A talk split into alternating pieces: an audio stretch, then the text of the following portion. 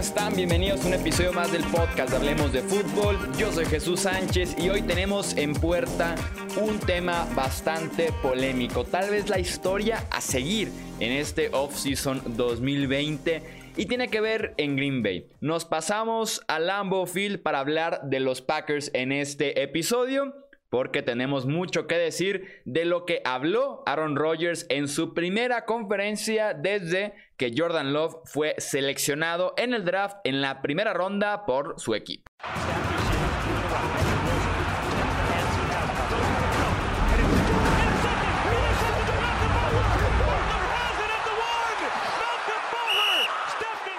Así es, por primera vez habló Aaron Rodgers eh, públicamente con los medios de comunicación desde que Jordan Love llegó a Green Bay con la primera selección que tenían los Packers en el draft del 2020. Eh, selección polémica, selección que ha generado muchísima controversia, muchísimo debate, que ha puesto en duda el futuro de Aaron Rodgers en Green Bay y que eh, ha soltado también una serie de rumores, una serie de reportes, de especulaciones y demás.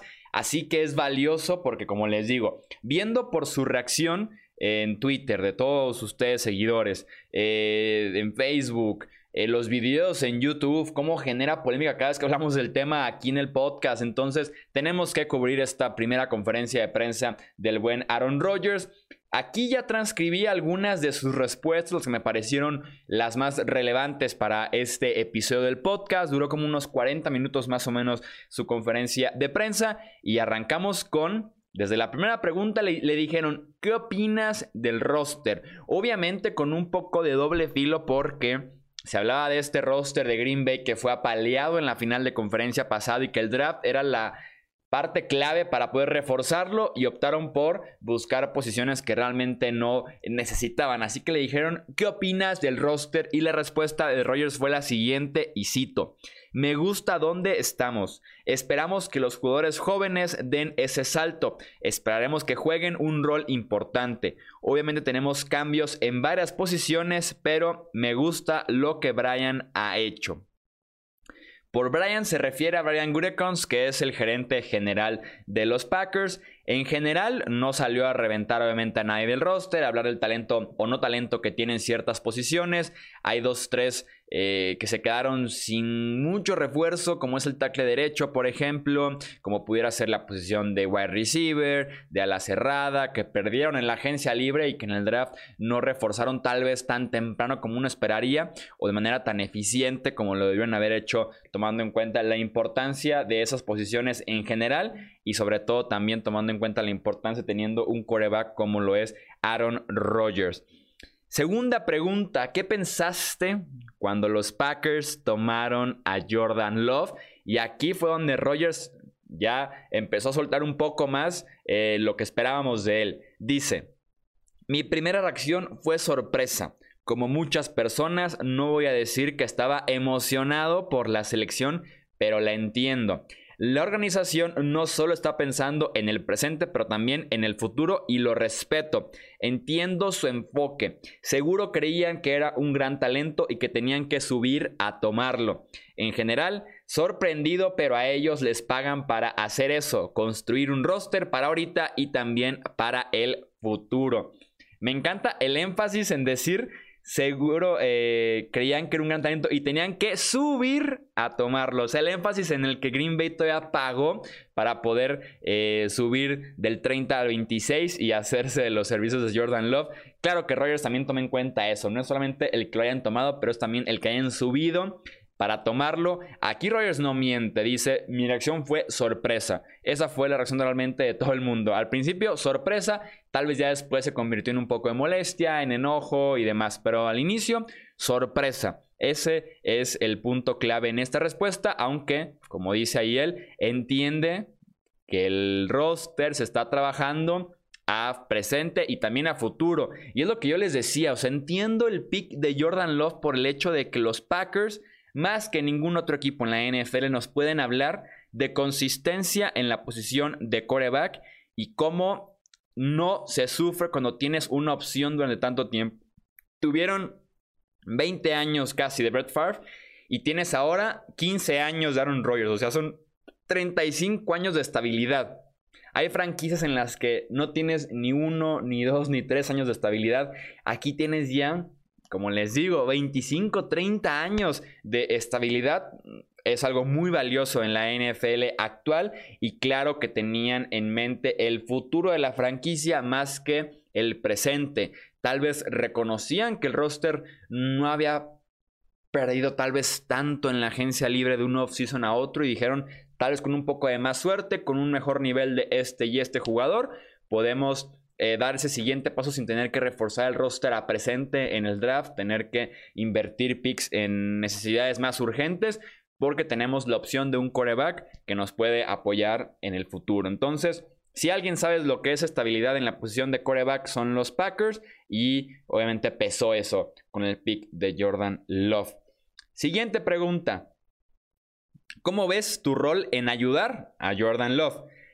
Responden, es el mismo rol que he tenido con todos mis corebacks suplentes. Me he sentido bien en esas relaciones a lo largo de los años. Algunos siguen siendo amigos muy cercanos. Espero tener la misma relación con Jordan. Él no pidió ser seleccionado por los Packers. Él no es culpable de nada. Él solo llega emocionado por la oportunidad. Tuvimos una excelente plática el día después del draft y estoy emocionado de trabajar con él. Aquí es muy sencillo, nos revela que no la va a agarrar y realmente no tiene por qué contra Jordan Love, porque como dice, él no es culpable de que los Packers lo hayan tomado, o sea, no es como que él lo pidió y por eso voy a odiarlo a él y no voy a apoyarlo, más bien aquí el asunto es con la franquicia, con la organización, con la gerencia, no contra el jugador, entonces hasta en eso, Roger se mantiene también eh, bastante serio, bastante correcto y dice, lo va a apoyar como he apoyado a todos. O sea, no es como que un trato especial por mi edad, por, la, por el potencial que tiene y demás es un trato normal, como al resto de los suplentes. Así sea un suplente tomado en la segunda, tercera ronda, como en algún momento lo fue tal vez de Sean Kaiser, o así como lo fue en su momento otro pick mucho más abajo, como un Tolcien, por ejemplo. Entonces, como cualquier otro suplente, va a ser tratado Jordan Love. Él no tiene la culpa y ya hablamos. Eso sí, nos confirma que hablaron después del draft, que también fue un tema bastante polémico.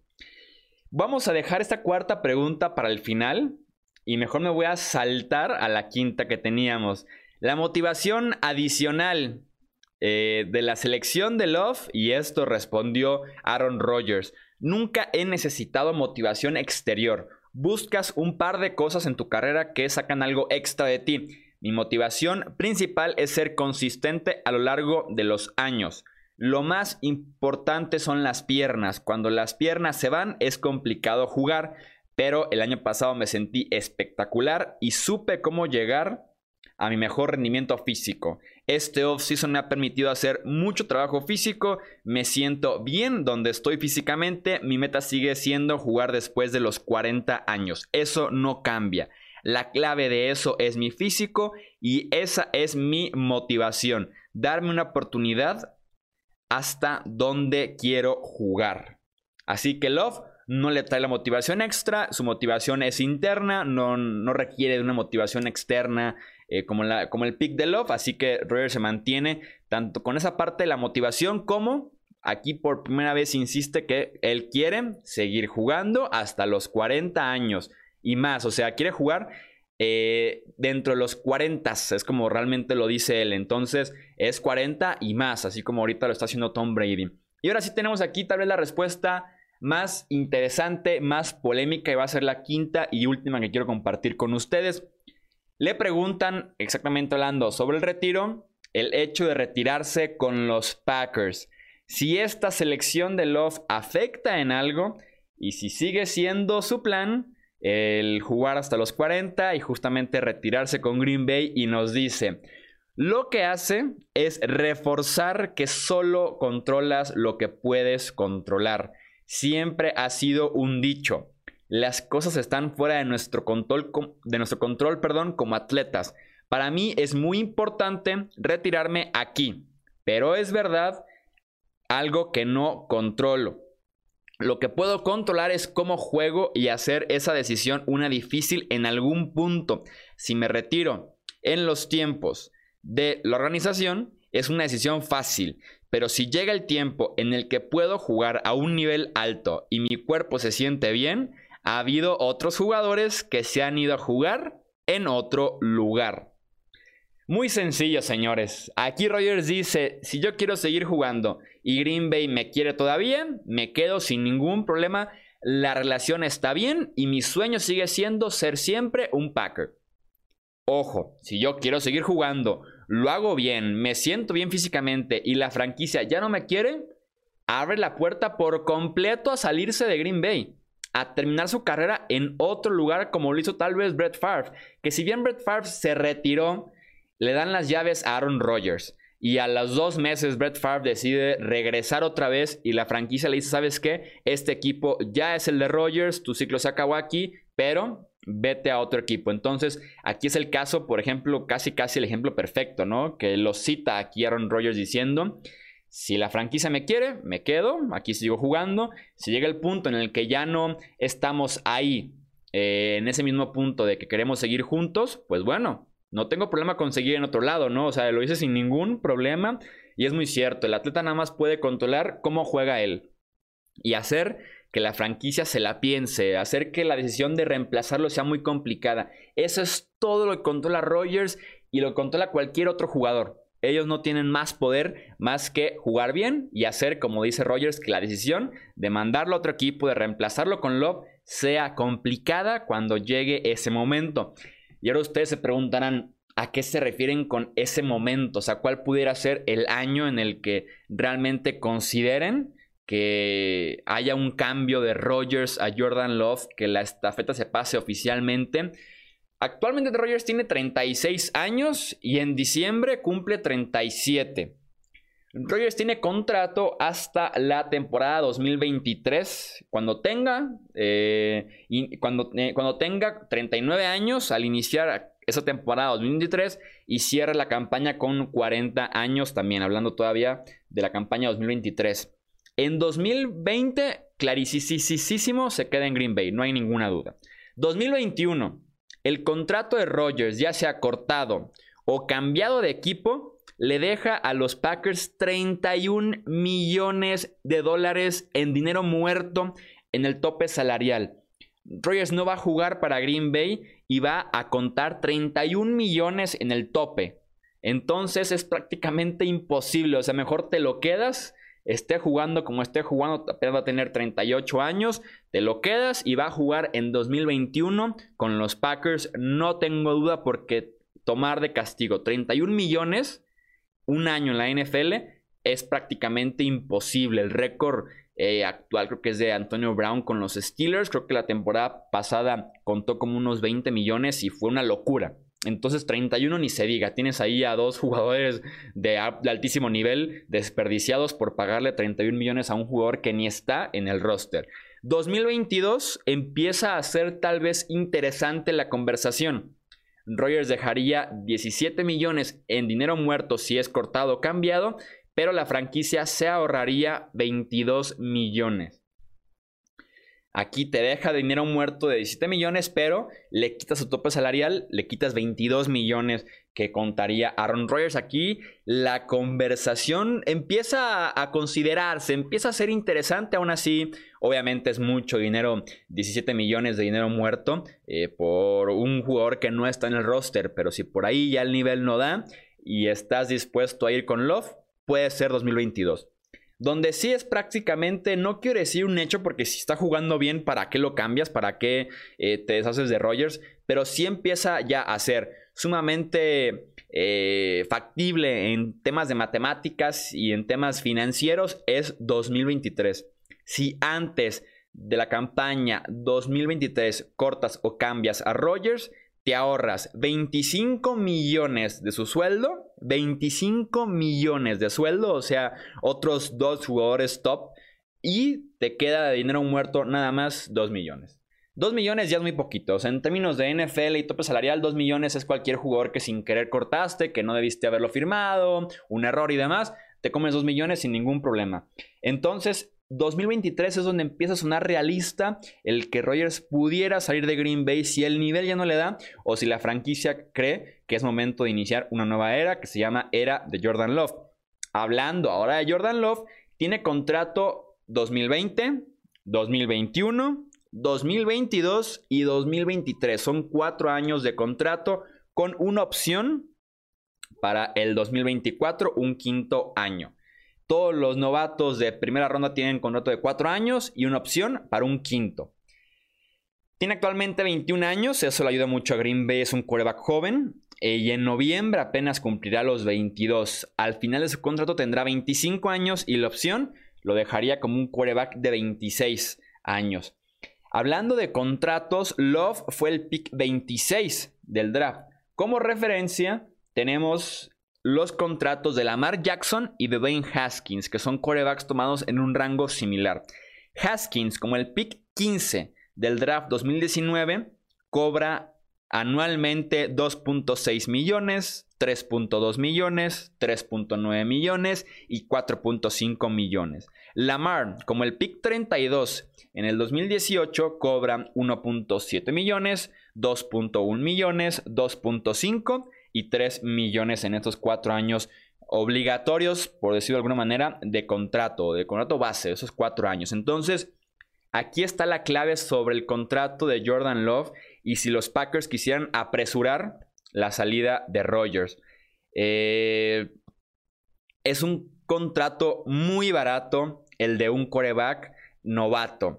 Por eso es que tenemos a los Chiefs, a los Ravens, a los Browns, en su momento a los Seahawks, que gastan bastante porque sus quarterbacks no ganan nada. Sus quarterbacks en lugar de quitarte 25, 30, 35 millones en el tope salarial, te quitan 2.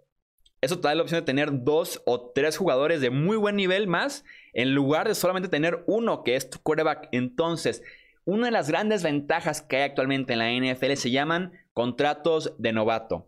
Se aprovechan de ellos, ya los dije, los Chiefs se aprovecharon de ellos en ese Super Bowl, los Ravens actualmente, los Browns pagándole a varios jugadores porque Mayfield también gana como contrato de novato. Entonces, son ejemplos que nos tienen eh, aquí el valor de un coreback novato, de un coreback en contrato de novato y es realmente el valor de Jordan Love y es lo que pudiera apresurar a los Packers a deshacerse de Aaron Rodgers para que entre ese contrato barato y realmente aprovechar la gran ventaja de tener un coreback de primera ronda porque Love tendrá contratos baratos, como les decía, 20, 21, 22 y 23.